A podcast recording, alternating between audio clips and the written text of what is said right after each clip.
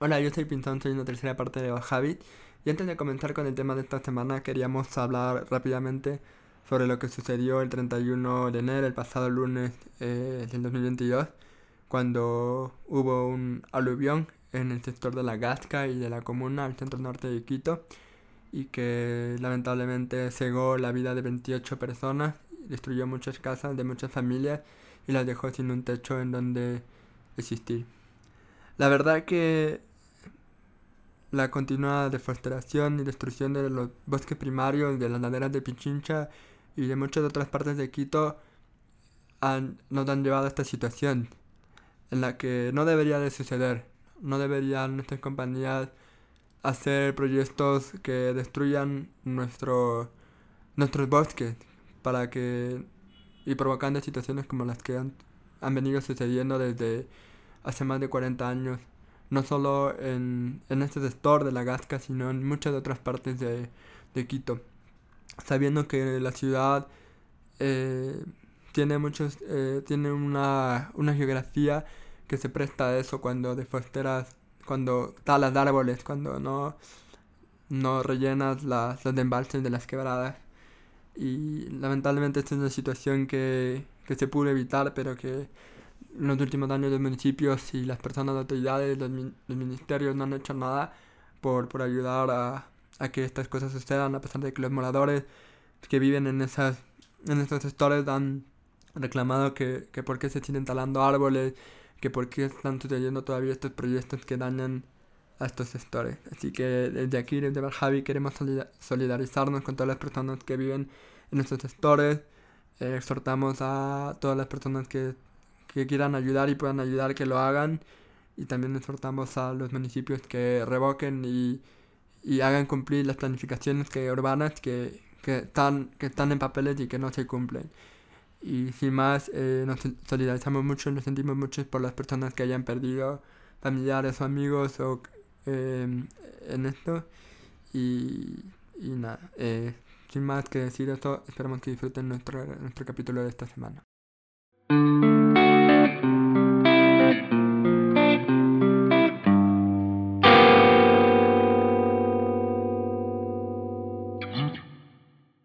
Días, buenas tardes, buenas noches, de donde sea que nos estén escuchando. Bienvenidos al podcast de Van Javis, el primer eh, episodio de, que hacemos eh, de esta, digamos, colección de febrero, eh, después de que hemos hablado de, de, Rusia y Ucrania. ahora sí podemos entrar a nuestro especial de un poco de San Valentín para hablar de derechos reproductivos, amor, entre otras cosas. Y este es nuestro primer capítulo que vamos a lanzar este año sobre el tema y hemos decidido, eh, como saben acá en este podcast nos encanta eh, diversificar un poco y, y como eh, han pasado mucho, hemos hablado mucho de las temáticas de discapacidad en, en, este canal con muchas invitadas como Irene Valareso, lo, Atypical Life del TID, que ha venido por acá a hablarnos de, de salud mental también. Y tenemos eh, el evento sobre parálisis cerebral, sobre el Día Mundial de Parálisis Cerebral allá por octubre de 2018, que fue un gran par eh, con mis queridos de Fudrine y con Irene también, con David, con Estefanía, y fue un evento súper chévere que, que siempre esperé que se pueda repetir y ojalá en algún futuro podamos repetir. Eh, aquí está como siempre José el Richie, que Richie se va a unir un poquito después, y José está aquí también. Y entonces vamos a presentar a, Sebastián Flores, eh, que es una de las cabezas visibles de Coparlante, y de igual que tú, eh, dos organizaciones que vamos a, hablar en este capítulo. Así que, eh, Sebastián, por favor, preséntate con nuestra audiencia. Hola, ¿qué tal, Emilio? ¿Qué tal, José? Qué gusto estar con ustedes y toda su audiencia. De verdad, me siento muy complacido a nombre de Fundación Comparlante y de manera personal como amigo y compañero de esta nuestra causa, de la accesibilidad y los derechos de las personas con discapacidad, y pues ahora ser el invitado en su espacio. Eh, muchas gracias, Sebastián. ¿Puedes contarnos un poquito más de ti? Eh, cómo, cómo, cómo, llegaste a, o sea, cómo llegaron a la idea de Coparlante? Porque sé que es un esfuerzo no solo de, de Ecuador, sino de varios países de, de, América Latina. Entonces, cuéntame un poco cómo, cómo llegaron a Coparlante. Así es, Comparlante surgió hace ya siete años atrás Comparlante nació como una biblioteca de audiolibros. De hecho, de ahí parte nuestro nombre cuando hablamos de compartir la palabra. Y el, objetivo principal de Comparlante fue acercar eh, las herramientas de, manera accesible, educativas, a las personas con discapacidad visual. Cortar esa brecha eh, que, aún es, es, latente en el acceso a la información, a la educación, al entretenimiento, a tantos espacios por cuestiones de accesibilidad. Entonces, si hoy en día es tan sencillo mandar un mensaje de audio, de texto, o hacer un podcast y que te escuchen de inmediato del otro lado del mundo, entonces, ¿por qué no con esa misma facilidad grabar unos minutos tal vez de un poema, de un capítulo de un libro, una novela entera, un artículo de la prensa, de una revista, y poner el conocimiento, la información en los oídos de una persona que por esa falta de accesibilidad no está pudiendo acceder, no está pudiendo llegar a ella. Así que así surgió y posteriormente con el crecimiento, la incorporación de los miembros de distintos países, esto nació primero en Argentina, eh, al irse incorporando profesionales de distintos eh, espacios eh, intereses, realidades, formas de vida, personas con y sin discapacidad, se fortaleció más esta idea de la accesibilidad universal, de generar un mundo en equidad de oportunidades para todas las personas, para que independientemente de las características y la, si tiene alguna discapacidad, cuál es su edad, su proveniencia, cualquier característica, puedas disfrutar plenamente del mundo. Hoy en día somos una organización sin fines de lucro, eh, trabajamos en temas que van desde el desarrollo web accesible hasta temas de diseño eh, gráfico, diseño universal, comunicación, artes, nuestra participación activa en espacios como la ONU, la OEA, eh, también en cumbres presidenciales y espacios internacionales. Y bueno, vamos creciendo poco a poco con los miembros en distintos países de América Latina y nos vamos moviendo cuando se puede presencialmente y sí, siempre de forma virtual para llegar cada vez a más espacios y conectar con más gente que está haciendo cosas geniales como ustedes. De lo que venimos a, a, más bien a capitalizar más eh, en, este, en este podcast, que es eh, igual que tú, eh, que me parece cuando la primer acercamiento que tuve es por las charlas que hacen hablando con distintas personas con discapacidad y eh, de ahí hablar eh, de este tema tan importante que muchas veces las personas con discapacidad somos un poco este, ignorados, que es la cuestión de, de los derechos reproductivos, de los derechos sexuales. Eh, ¿Cuándo se dieron ustedes cuenta que era necesario hacer esto, necesario hacer una plataforma como igual que tú? Claro que sí. Fíjate, es súper importante que en todos los procesos de la vida misma como sociedad y en cualquier área eh, intervengamos todos y todas, ¿no? Eh, en nuestro caso, porque yo también soy una persona con discapacidad, en mi caso, tengo baja visión, y hablándoles un poquito de mí, eh, tengo 32 años, soy de Ecuador, actualmente vivo en Panamá, y el cómo nosotros nos dimos cuenta de esto, bueno, a ver, a través de los años y este contacto que hemos tenido con la sociedad civil, hemos venido visualizando distintas problemáticas, distintas barreras en el, acceso a espacios y oportunidades para las personas con discapacidad y de algún modo eso se traduce también en oportunidades de acceso al, al, mismo núcleo más cercano y a la sociedad en general. ¿Y qué ocurre? Cuando, por ejemplo, no se habla de forma correcta, responsable, de forma clara, sincera, eh, sobre algo tan importante como los derechos sexuales y reproductivos con una persona con discapacidad, estás afectando primero los mismos derechos de esa persona y su desarrollo, pero también estás afectando mm, otras áreas que tienen que ver con salud pública, que tienen que ver con el crecimiento eh, sano, el crecimiento en, óptimas condiciones de los ciudadanos y del, pleno goce de sus derechos y también el ejercicio de sus libertades. Entonces, eh, ya veníamos viendo eh, en, el camino el interés de las personas con discapacidad por hablar del tema y decir, esta ha sido mi experiencia, yo conozco esto, pero también los que dicen, no, yo no conozco esto, porque o no me lo dijeron mis papás, o no me lo dicen en la escuela, o creen las personas que por ser una persona con discapacidad no tengo vida sexual, no tengo derechos sexuales reproductivos, no tengo eh, la misma capacidad y estoy en derecho de, disfrutar de esa parte fundamental de la vida.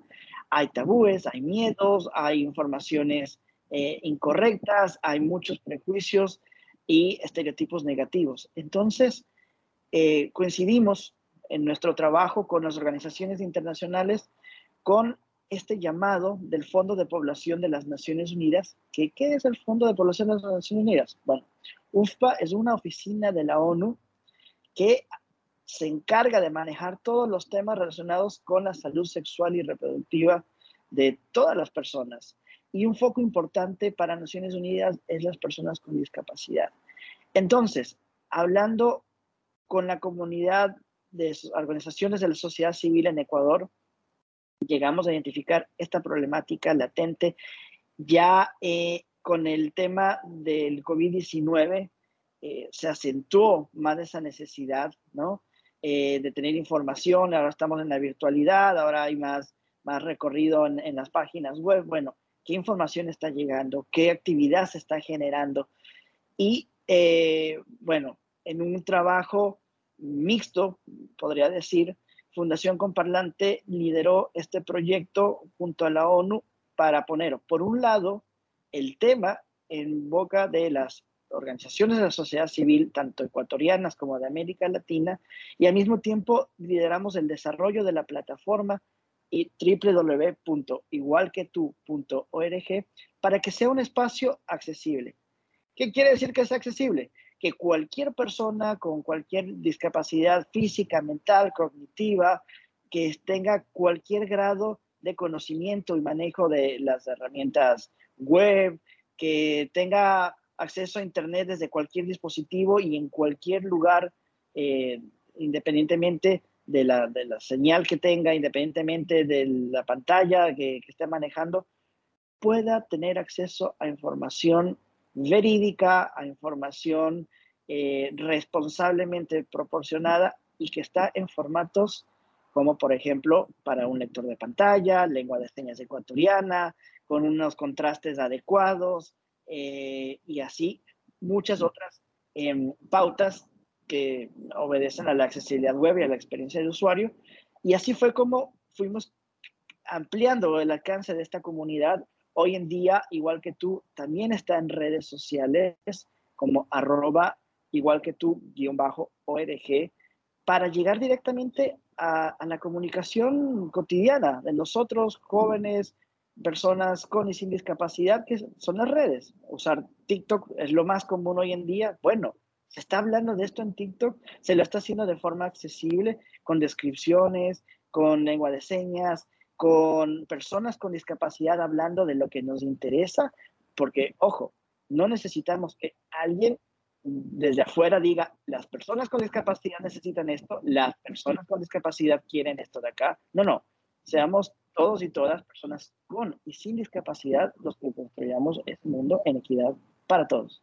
Y en este camino que han recorrido justamente para esta construcción de un mundo mucho más equitativo, eh, Quiero saber un poco más de tal vez las barreras que han encontrado a nivel de instituciones sociales. Y eso con instituciones sociales podemos incluir tipo religión, educación, familia. Y también más o menos cómo se han acercado. Eh, hay que decir que el tema de educación sexual de por sí, por ejemplo, en educación, es, es casi un tabú a todo nivel. Pero como tú mencionas, es importante igual abarcar desde todos los espectros. ¿Cómo ha sido el acercamiento que han tenido en este tema? hacia esas instituciones? Nosotros siendo una organización de carácter regional y con eh, trabajo e impacto global, siempre buscamos eh, crear condiciones equitativas de diálogo y de construcción con todos los actores. Por eso partimos del principio de respetar cualquier concepción, cualquier postura ante temas que son eh, tan eh, delicados, polémicos o que generan resistencias en la sociedad, como son los, los derechos sexuales y reproductivos, la actividad sexual, la concepción y demás. Eh, y desde el punto de vista técnico, como nosotros manejamos esto, es a partir de la necesidad de acceder universalmente a esos recursos, a esa información. La decisión que tome una persona eh, en cómo incorpore esa actividad, esa información, esos insumos a su vida, es algo que corresponde al proceso, ya sea de formación, eh, tanto familiar, eh, institucional o de la formación personal. Pero, ¿qué ocurre cuando ni siquiera puedes tomar postura o ni siquiera eh, llegas a ese nivel de, digamos, de la, de la, polémica o del preguntarte, ¿esto será bueno o será malo? Porque todavía no has podido siquiera leer esa información. Está en Internet, pero está en un formato el que tú puedes alcanzar, el que tú puedes manejar, manipular, el que tú puedes eh, hacer uso pleno del mismo e interiorizarlo si no lo tienes en el formato, en, en, en el modo óptimo para ti y no lo procesas, entonces no puedes pasar al siguiente nivel. Entonces ahí es donde, nosotros bajamos o, paramos un poco el, carro y decimos, ya va, hagamos las cosas accesibles, hagamos los espacios para que tú, yo y cualquiera podamos acceder a esa información y ahí vamos. Ahora, sí, hay resistencia, hay miedo, hay temor, sí, por supuesto. ¿Qué ocurre? Nosotros hablamos siempre de que la discriminación es producto del desconocimiento. No somos creyentes de que la discriminación sea principalmente por una intención de discriminar. Cuando no conocemos algo, nos asusta, nos genera dudas, eh, la reacción habitual es eh, alejarse de eso, hacerlo a un lado, enfrentarlo y bueno, tener esa, esa actitud, eh, vamos a decir, agresiva, peligrosa, ¿no? Que, es dañina. Pero cuando ya tienes información y cuando te digo, oye, pero tú y yo somos seres humanos, tú y yo somos personas con derechos, tú y yo eh, tenemos estas necesidades, tenemos estas mismas experiencias de nuestro crecimiento, independientemente de que yo tenga discapacidad y tú no, o viceversa, ahí ya comprendes que ese monstruo al que le tenías miedo, que esa idea falsa que tenías construida en tu cabeza por crianza, por algo que se ha repetido durante generaciones, no es tal. Entonces ya podemos abrirnos a la, a, la tolerancia, podemos abrirnos a comprender que este mundo es diverso y como tal hay que valorarlo, no tenerle miedo.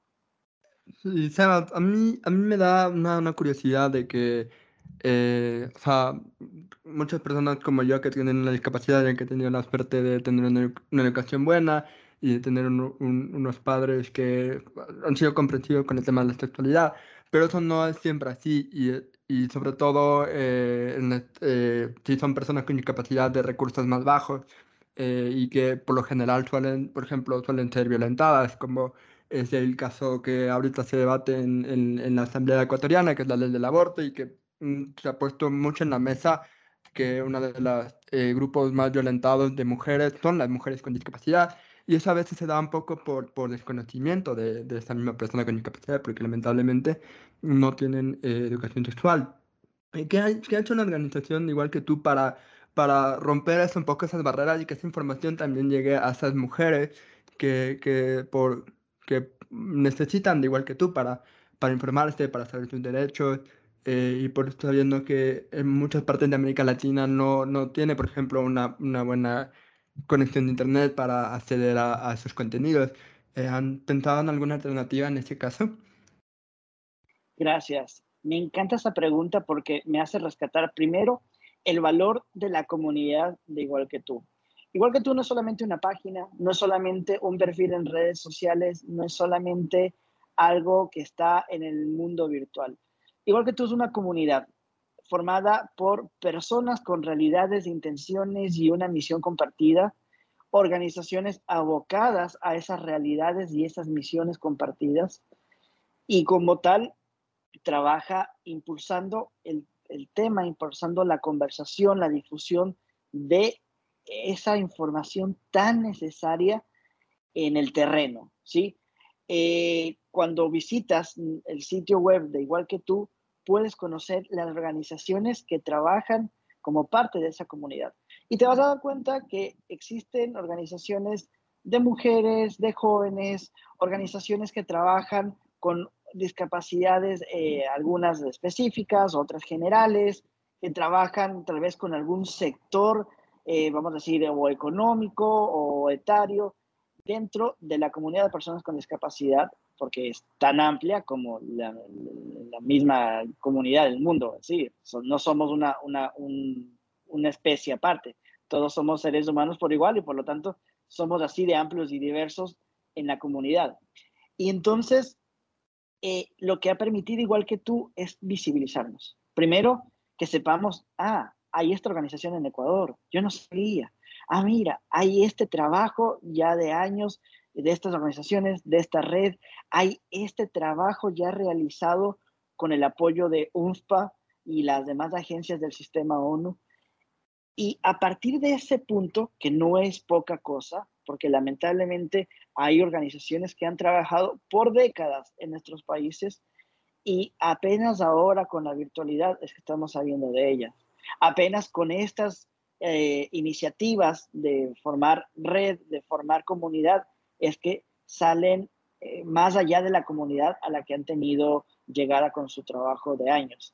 Entonces, eh, es, es increíble porque eso es lo que nos permite llegar justamente a personas dentro de la comunidad que tal vez no tienen el mismo grado de conectividad, que por sus circunstancias sociales, familiares, que por tantas eh, variantes, eh, tal vez no, no, se atreven o no tienen la oportunidad de acercarse a estos grupos, de acercarse a esta conversación.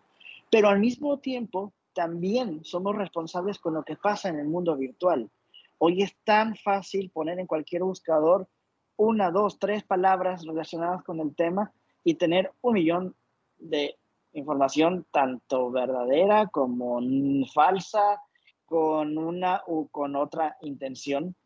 Y entonces, de nuestro lado, lo que hacemos es decir, a ver, acá los recursos, los insumos que están en www.igualquetu.org están aprobados, tienen el respaldo de las organizaciones, de los profesionales, de Naciones Unidas, para que entonces tú accedas ahí y tengas la tranquilidad, la confianza de que eso está responsablemente puesto a disposición tuya y en formatos accesibles y están abiertos tanto al joven con y sin discapacidad que quiere hablar del tema, que quiere conocer, que quiere leer algo más, está abierta al padre de familia, porque nosotros no decimos que los padres sean los culpables, o que los profesores sean los culpables, o que la sociedad, los políticos, eh, algún miembro en específico sean los culpables. No, no buscamos señalar a alguien. Todos somos, de algún modo, corresponsables de generar esas mejores condiciones para nuestra sociedad cada vez, y al mismo tiempo también somos eh, el resultado de la formación que hemos recibido, de los tiempos que hemos vivido. Entonces, tal vez un padre no es que no hable con su hijo sobre salud sexual porque no quiere, sino que nunca hablaron con él mismo y mucho menos de qué pasaría al tener un hijo con una forma de discapacidad. Entonces, el, al no conocer cómo abordarlo, eh, se genera esa barrera. Entonces, lo que nosotros estamos diciéndote es, igual que tú, tengo ganas de informarme. Igual que tú, quiero participar. Igual que tú, tengo derechos. Igual que tú, quiero ejercer plenamente. E igual que tú, quiero construir ese mundo en el que todos tengan la información, los recursos y puedan vivir una vida sana, feliz y de manera equitativa. Em, y eso lo hacemos a partir de nuestro trabajo al crear una, una web con todos los parámetros, con todas las características necesarias para ese funcionamiento. Eh, yo habiendo entendido un poco, o sea, cómo fue este proceso, un poco más a fondo cómo es este proceso, cómo funciona la web, eh, sí me gustaría tal vez ya saber un poco más, tal vez de, ya desde tu perspectiva, cómo, ¿cómo se ha ido, o sea, cómo has visto que a las personas les ha ayudado a realmente, justamente lo que tú decías, tienen dudas, tienen preguntas y existe mucha información?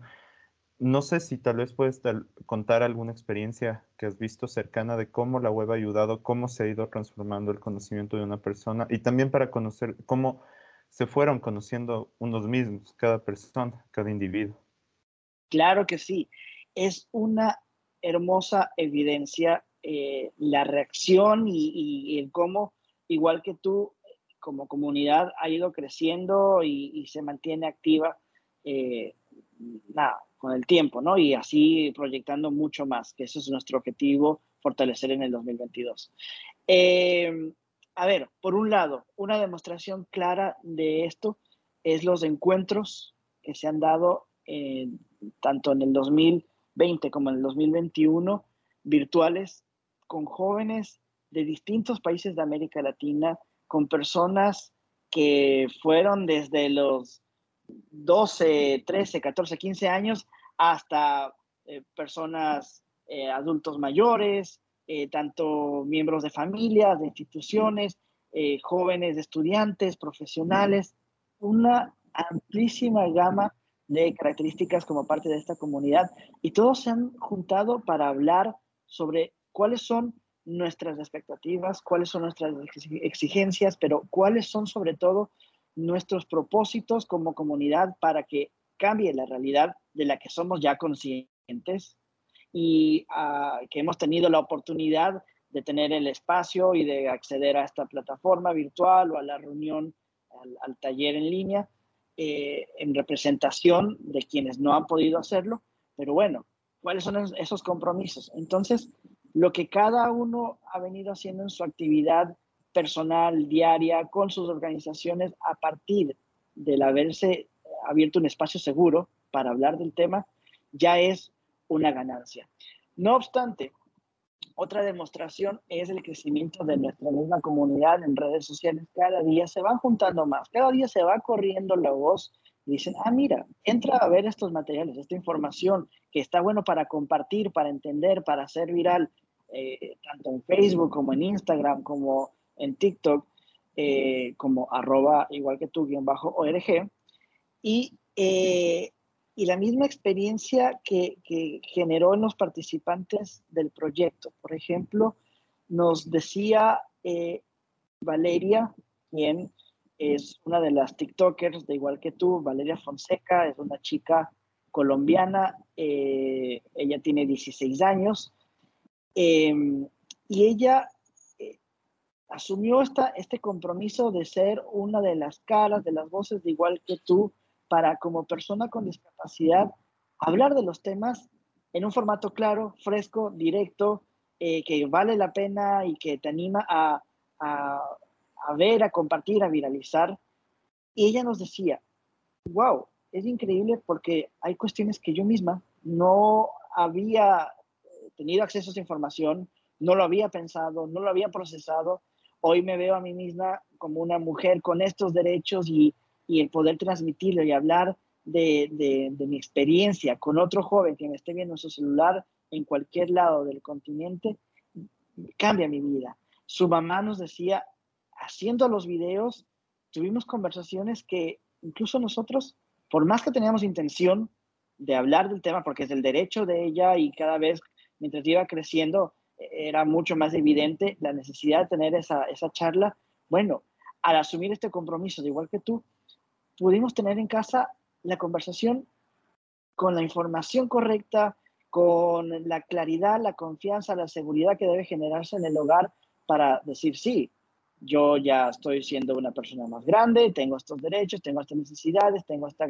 Entonces, ¿cómo, cómo abordarlo, papá? ¿Cómo abordarlo, mamá? Y, y bueno, eso es un cambio tremendo que se replicó en, la vida de muchas de las personas que accedieron a los materiales, a la página, a los espacios virtuales de, participación.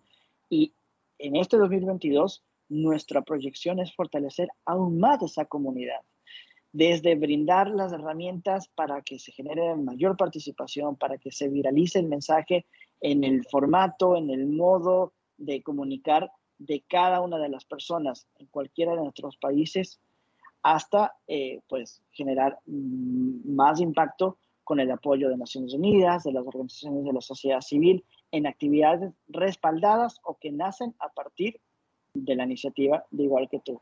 Igual que tú, la formas tú, Emilio, la formas tú, José, la formo yo, la forma quien nos esté escuchando en este momento y no es algo que queda estático ni que termine en un punto del año de, o, de la vida, no, no. Igual que tú, se fortalece con este podcast, se fortalece con esta conversación y esperamos, sí, con cada una de nuestras acciones de aquí en adelante. Perfecto, Esteban. Y a, mí me gustaría eh, saber, ya que has dicho que igual que tú, eh, no solo abarca a las personas con discapacidad, sino también a las personas que no tienen discapacidad, ¿cómo, cómo llegar a ellas que por lo general, y lo digo un poco por experiencia propia, que a veces eh, se sorprenden por todo este tipo de detalles, eh, lo eh, engrandecen a un nivel que muchas veces nosotros nos sentimos incómodos, que como decir, son superhéroes, son valientes por contar su experiencia, bla, bla, bla. ¿Cómo intentan normalizarlo? No sé si normalizarlo, sino cómo hacerlo que sea más, que no sea tan grande como suelen hacerlo, por ejemplo, los medios de comunicación, hacia las personas que no, que no tienen ninguna discapacidad y que empiezan a conocer de casos como estos, en, casos tan eh, polémicos como eh, serían los derechos reproductivos, por ejemplo, o, o eh, el amor hacia una persona con discapacidad. Yo me acuerdo, estaba acordándome en el evento, una de las preguntas que nos hicieron a nosotros era, ¿debería tener una persona con discapacidad relaciones sexuales? ¿Debería tener una persona con discapacidad una pareja? Eh, y, son cuestiones válidas. Pero entonces, ¿cómo manejarlo a una población que es mucho mayor a la nuestra y, y que, que, por lo general no sabe cómo, cómo reaccionar o cómo hablar de estos temas? ¿Cómo han manejado ustedes ese asunto? Fíjate que la clave está en naturalizar, que estoy seguro esa es, esa es la misma eh, idea que, que, que, tienen ustedes, eh, que sí, no se trata de normalizar algo, sino de naturalizar los procesos, los derechos de toda persona y nosotros como personas con discapacidad, pues no, no somos la diferencia. Y ahí está el, el justamente el punto eh, crucial en esta acción, ¿no?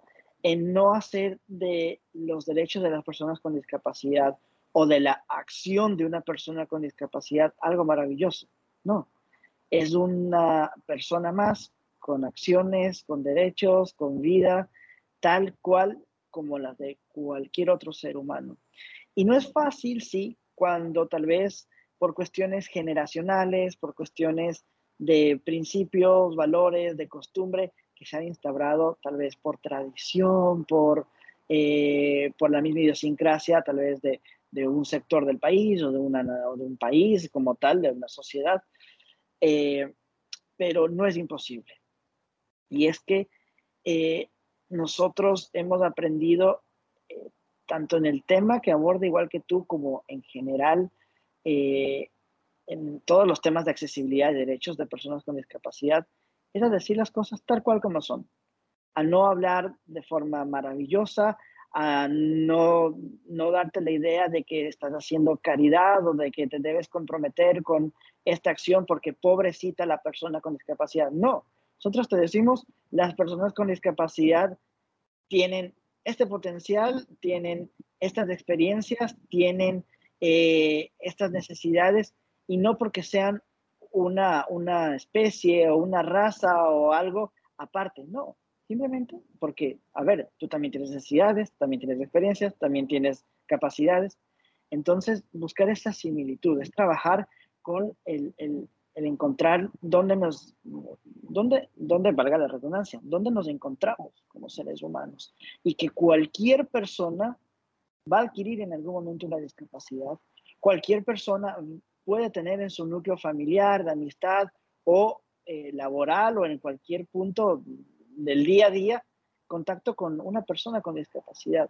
Entonces no podemos seguir viéndonos como agentes distintos, como agentes eh, lejanos precisamente en Fundación Comparlante llevamos esta, esta bandera de que el trabajo por un mundo en equidad de oportunidades universalmente diseñado para todas y todos, lo hacemos todos por igual, personas con y sin discapacidad. por supuesto, defendemos el derecho de la comunidad de personas con discapacidad, que seamos nosotros quienes eh, digamos cuáles son nuestras ideas, nuestras preocupaciones y demás, pero no por ello vamos a ser excluyentes. Y al final te das cuenta que cuando yo, que estoy en una situación de vida, tengo una condición, tengo una realidad, aporto mi perspectiva y el de al lado hace lo propio desde la suya, el resultado es mucho más completo. Entonces, eh, en la comunicación que llevamos en nuestras redes sociales, en la comunicación eh, y, y, la forma en que está diseñada el espacio virtual y los espacios de participación, de igual que tú, somos contrarios completamente al eh, el uso, por ejemplo, de algún término que tal vez pueda parecer inocente, pero si yo te hago hincapié en el también, o si yo te hago hincapié en un mensaje, eh, ah, pero es que ellos esto, pero, pero eh, es que ellos son personas que también necesitan, ¿no? Que, no, si yo te hago hincapié en eso, tú vas a seguir diferenciando. Pero si yo te informo y te digo las cosas claras, mi derecho como persona con discapacidad de este, mi actividad sexual, mi eh, acceso a esta información es crucial para esto de acá, o sí, hablemos de números. Esta es la cantidad de personas con discapacidad que existimos. Esta es la cantidad de información a la que no estamos accediendo. Estas son las problemáticas, tanto en características como en cantidad, que, que no se están abordando correctamente. Oye, atento, pongámonos en acción. Mm, entonces, eh, es hablar con claridad. Y si hablamos de, de, otros temas, te puedo decir, sí, las personas con discapacidad también somos un mercado. Sí, las personas con discapacidad también debemos ser contadas en, en términos de nuestra capacidad productiva, laboral, económica. Eh, y sí, hay muchas problemáticas sociales, muchas carencias, pero si no nos identificamos, si no vemos las cosas con claridad de quiénes somos, cuántos somos, cómo, son, cómo estamos y dónde estamos, difícilmente se puede avanzar con políticas públicas eh, adecuadas, con campañas que, que, fomenten eh, valores positivos y fomenten el desarrollo, no el asistencialismo. Y entonces eso es lo que nosotros hacemos de manera multinivel, con la sociedad civil, con los tomadores de decisiones, eh, con los políticos, con las organizaciones internacionales, con eh, las empresas, con la familia, en hacer que toda persona e institución comprenda que la diversidad es un valor. Y no es solo un eslogan, la diversidad es un valor porque tiene un gran potencial, porque asimismo somos los seres humanos, diversos. Yo creo que en este sentido lo que tú mencionas es muy importante porque hasta cierto punto es, es ese esfuerzo que se está logrando de a poco de normalizar la diversidad. Porque como decía Emilio, creo que hasta cierto punto lo, eh, lo hemos discutido tantas veces en el podcast, del tema de la romantización, que, que, que, no debería ser tal, debería ser un, un esfuerzo justamente por principalmente este, esta búsqueda de que la gente entienda que hay diversidad y no y no, no paremos literalmente en el tema de, de las discapacidades, porque hay diversidad en todo nivel, diversidad en formas de, de, pensar. O sea, en nuestra apariencia física en sí va a haber una cantidad, o sea, no va a haber ningún tipo de parecido nunca. Y creo que ese es un esfuerzo que realmente espero que estos espacios que estamos abriendo lo logren, porque de manera tradicional, como digo, o sea, se, sigue, por así decirlo, dándole un enfoque de algo especial o diferente cuando debería ser algo regular. Siempre va a existir diferencias entre todos nosotros. Y ahí, eh, exacto, e, es que ese es el punto, es, lo, es lo, normal, es, es, la norma, siempre va a existir diferencias. Y aquí ya eh, entrando en un tema tal vez un poco más personal, igual puedes hablar de tu experiencia, algunos conocidos. ¿Cómo ha sido el tema de las relaciones durante la pandemia? ¿Cómo ha sido ese contacto? ¿Cómo ha ido cambiando? Porque creo que eso es algo que a todos nos comenzó a transformar. Entonces, queremos escuchar tal vez un poco de tus anécdotas pandémicas, por así decirlo. Mira, definitivamente el estar en un espacio ya virtual más tiempo de tu, de tu día eh, sí te lleva a, yo creo que empatizar más con la otra persona que está del otro lado del, del chat o de la plataforma. Entonces, eh, sí, sí, en definitiva, em, se pudo compartir más, se pudo compartir de formas diferentes. Tal vez la, la, la, experiencia sea tan, tan distinta dependiendo de la, de la, forma de vida de cada persona, lo que estábamos hablando hace un par de minutos nada más. Eh, en mi caso personal, de por sí paso mucho tiempo en la virtualidad y mucho antes de la, de la pandemia. De hecho, Fundación Comparlante existe en, trabajo virtual desde que nació en el 2015. Entonces, eh, mi trabajo me lleva todo el día estar hablando con una persona en un uso horario distinto eh, y a tener mucho contacto tanto de trabajo como personal a través del, del, Internet, ¿no? Pero sí que durante la pandemia creció mucho más esa, esa necesidad de sentirse acompañado, de sentirse contenido eh, y de generar el, ese vínculo, ¿no? Y en algún momento sí pasó que era como que ya tienes ese contacto constante con la persona, estás hablando muchísimo más seguido de todo lo que te está volviendo loco de la pandemia o lo que te parece gracioso o lo que en ese momento te molestó o te, te entristeció. Y, y, de algún modo como que se quiere activar el lado de tu cerebro que te dice, ah, bueno, encontrémonos. Eh, hay, que, hay que tener el, ya el, pasar al, al, al, otro, al otro nivel de, de comunicación o de, o de experiencia y no, ya va, pero estamos en medio de este encierro o eh, no es seguro. Entonces sí, sí se generó, ya luego, por ejemplo, cuando se pudo comenzar a, encontrarse con las medidas de bioseguridad y todo, eh, la misma relación de, oye, qué raro volver a estar enfrente de una persona, compartir una comida, estar en la misma mesa, eh, quienes somos latinos somos ah, eh, afectuosos, somos de abrazo, de dar la mano, de generar contacto al conversar. Y entonces era como que volver a entender esos códigos eh, sociales y, decir, no, no está bien, no está pero quizá mm, ser más expresivo con mi voz, con mi cara, con, con generar el, el, ambiente adecuado eh, a distancia no haga falta entonces el abrazo o el gesto que yo estaba acostumbrado a, tener de, contacto directo con otra persona.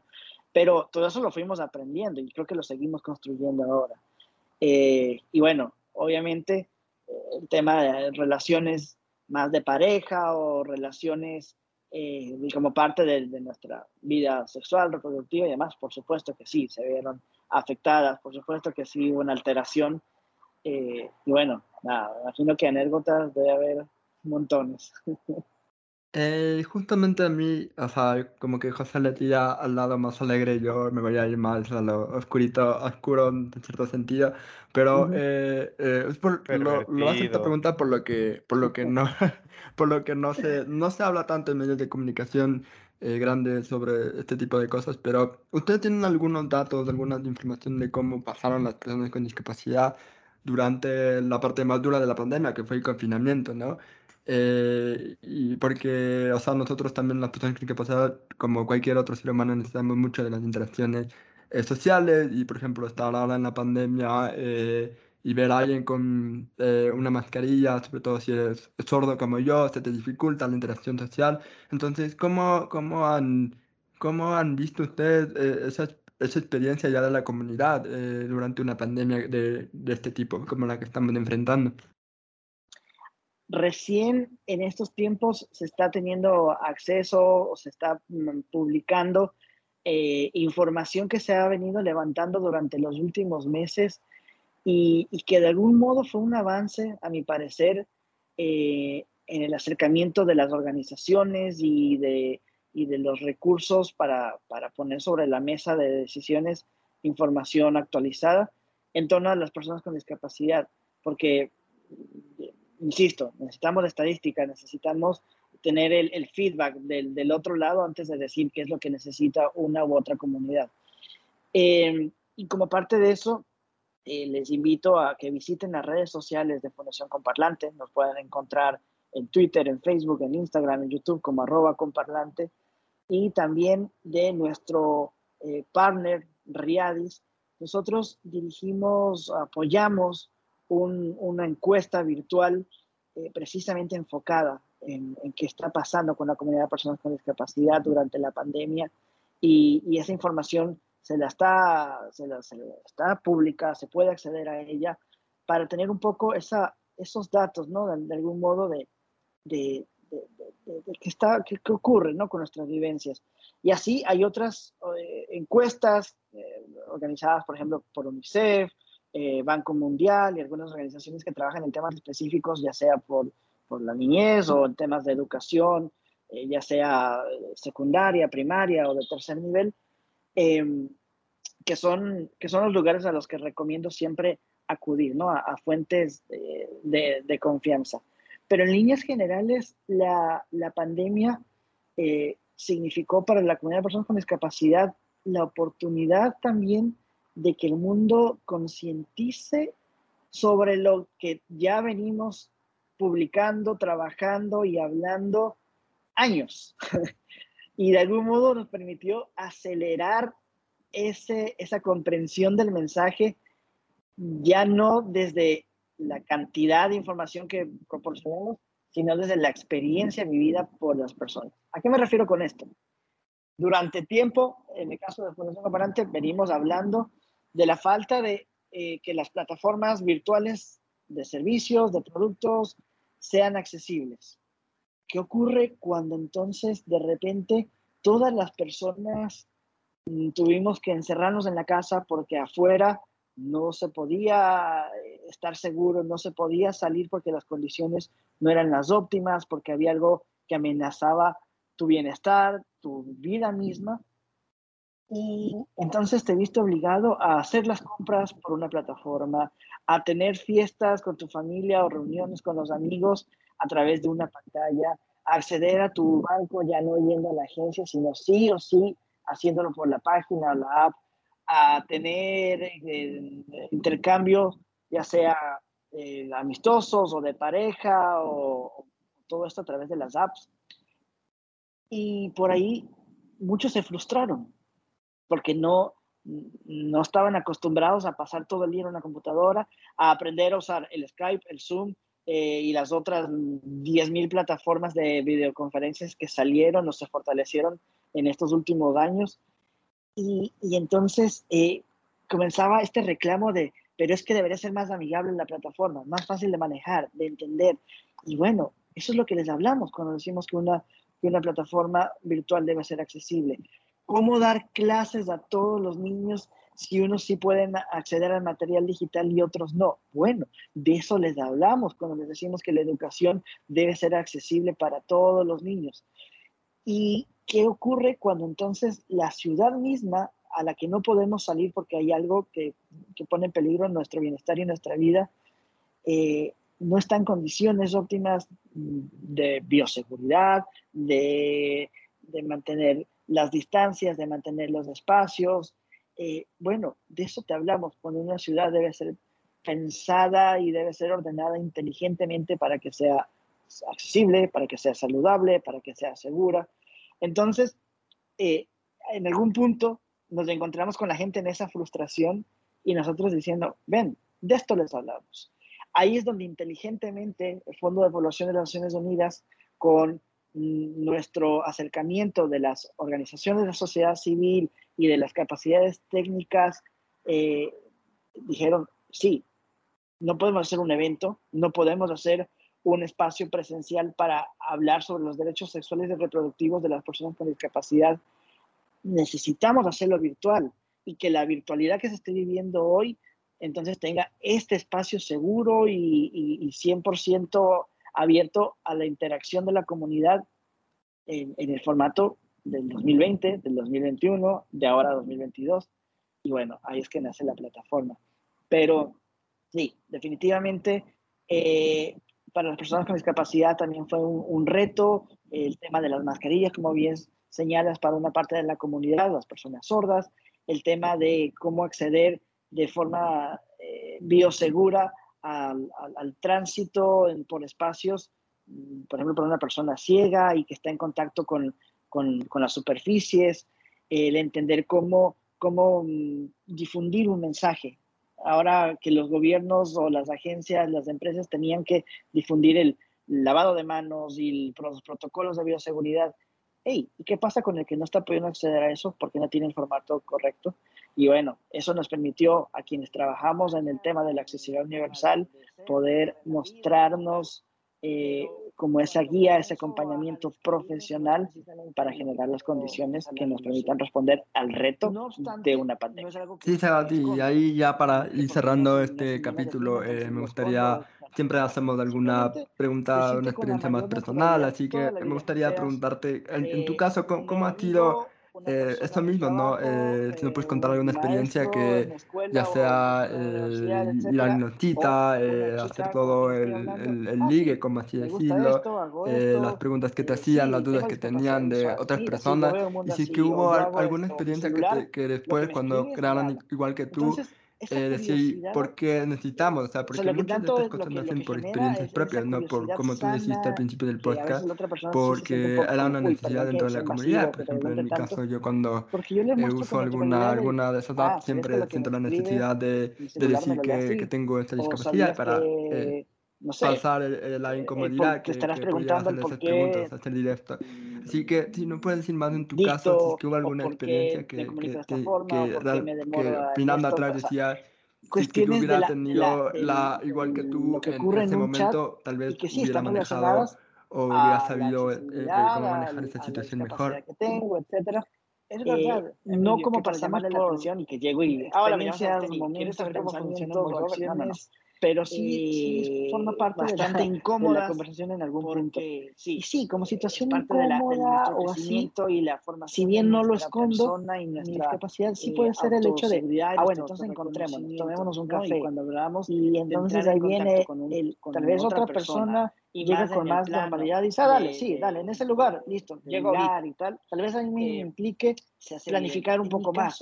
Puedo ir solo, que, necesito que alguien me lleve, qué tan lejos es, dónde, dónde es, eh, no y, bueno, ah, sí, conozco el sitio, entonces ya me estoy familiarizado, como o tengo que ir con alguien, o tengo que ir y tomar precauciones adicionales yo para llegar al espacio. Entonces, en algunas ocasiones, o llego antes, eh, o llego con alguien, y que eso simplemente no me marque.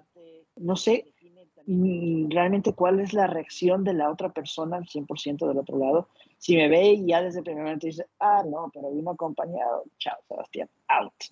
O, ah, mira, bueno, llegó así. Ah, no, pero mira, genial, o me cayó bien, eh, ya ni me acuerdo cómo llegó. Sí, o simplemente nunca se lo percató. Em, pero sí es una parte que, que, dices, sí, me genera esa, esa incomodidad, esa duda. al final digo, bueno, si la persona se incomoda, se, se intimida o, se, o por último le causa gracia o, o alguna cosa así, realmente es un filtro eh, es una bandera roja. Claro, sí, una bandera roja, y no es. Exactamente, ¿Te, ¿Te, da risa? Bueno, qué pena, vaya y ríase por allá porque este no es para mí. Entonces, sí, sí, sí. Pero, pero no sé, no sé, pienso que tiene mucho que ver con, con mi autorreconocimiento. No lo tengo todo resuelto. Sí me tiemblan las piernas, como a cualquier ser humano, pero al final, eh, no sé, no sé, el que me quiera, que me quiera como soy. Bueno, como hemos hablado todo este podcast de, de que una comunidad de personas sin discapacidad y con discapacidad, José también tiene que poner su anécdota. Eh, no sé si te, tienes que poner en, tu perfil de Tinder José graduado en novias tóxicas, no sé cómo lo manejas tú.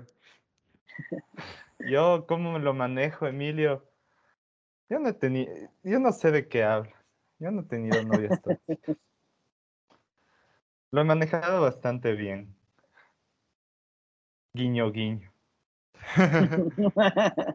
bueno, eh, ya, ya saben cómo le gusta esquivar. Eh, estaba mejor que, que cualquier comunicador de, de la época correísta de, de, O sea, no sé, para esquivar, el Ricky. El Ricky nos ofreció que debía ya ser pauta por una historia que no hay como contar, pero... Oh, Ya va siendo hora. Pero, pero, me gusta tu tranquilidad para evadir a la prensa. Lo voy a poner en práctica. Sí, sí, sí el, Emilio, el Emilio obviamente nos ha explicado cómo evadir a, a los de su especie. Ah, no, no, no.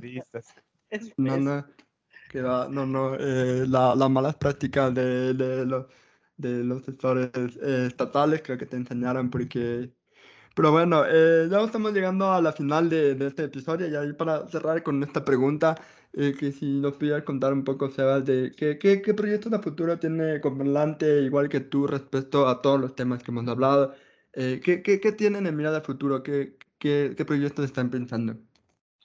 Igual que tú, se viene en el 2022 con toda la intención de fortalecer la comunidad, de generar mayores espacios participativos dentro de la plataforma eh, que sean seguros, que sean amistosos, que promuevan valores, iniciativas que conecten a más personas. Es algo increíble porque a partir de estas conversaciones llega alguien y dice, oye, yo tengo este trabajo con mi organización en tal lugar y me interesó lo que habló ese chico o lo que ustedes publicaron en ese post, eh, me conectan y al final esa es la misión de Fundación Comparlante, somos puente.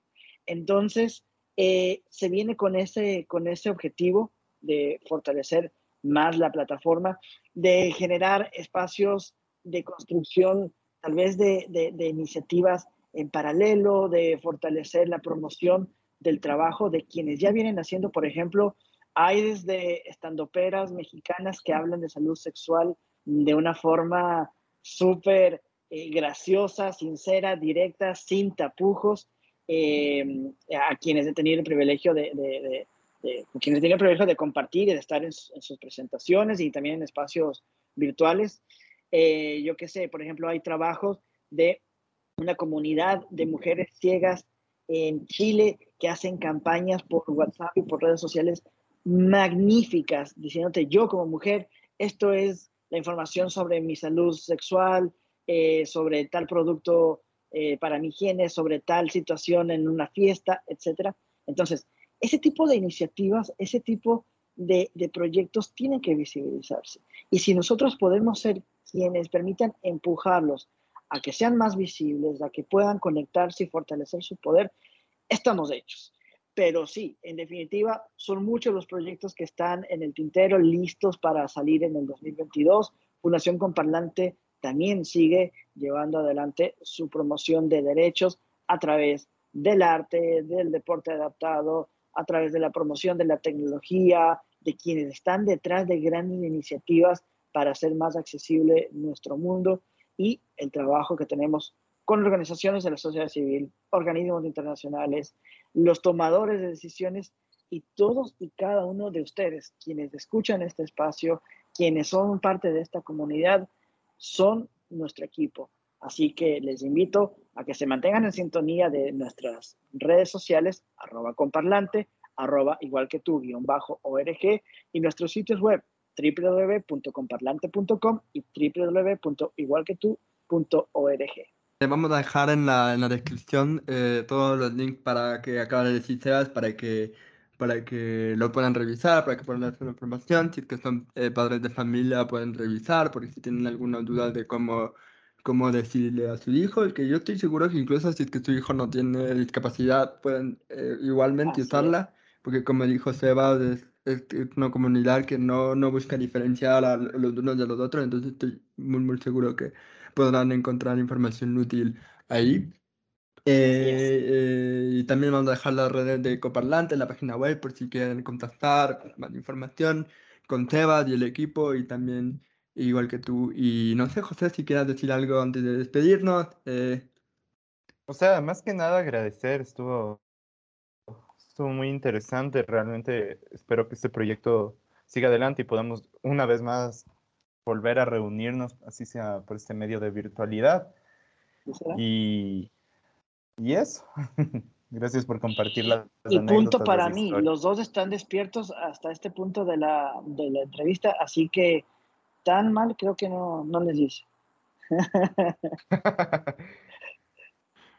no, o sea, como siempre, un orador genial y, yo ya sabía de tu talento. Eh, espero que alguna vez aspires a algún cargo político porque estoy seguro que, que solo con la prosa eh, te van a ganar unos cuantos votos porque además de tu gran trayectoria, en lo poco que llevas y en lo que te conozco, sé que eres una persona brillante y un profesional eh, muy, muy bueno y sé que tu equipo también es genial y sabes que siempre le deseo mucho éxito en todo lo que emprendan. Así que también como José dijo, ojalá nos podamos volver a encontrar en algún otro tema con otros de nuestros conocidos como Irene eh, y que podemos eh, charlar de muchas cosas acerca de la discapacidad.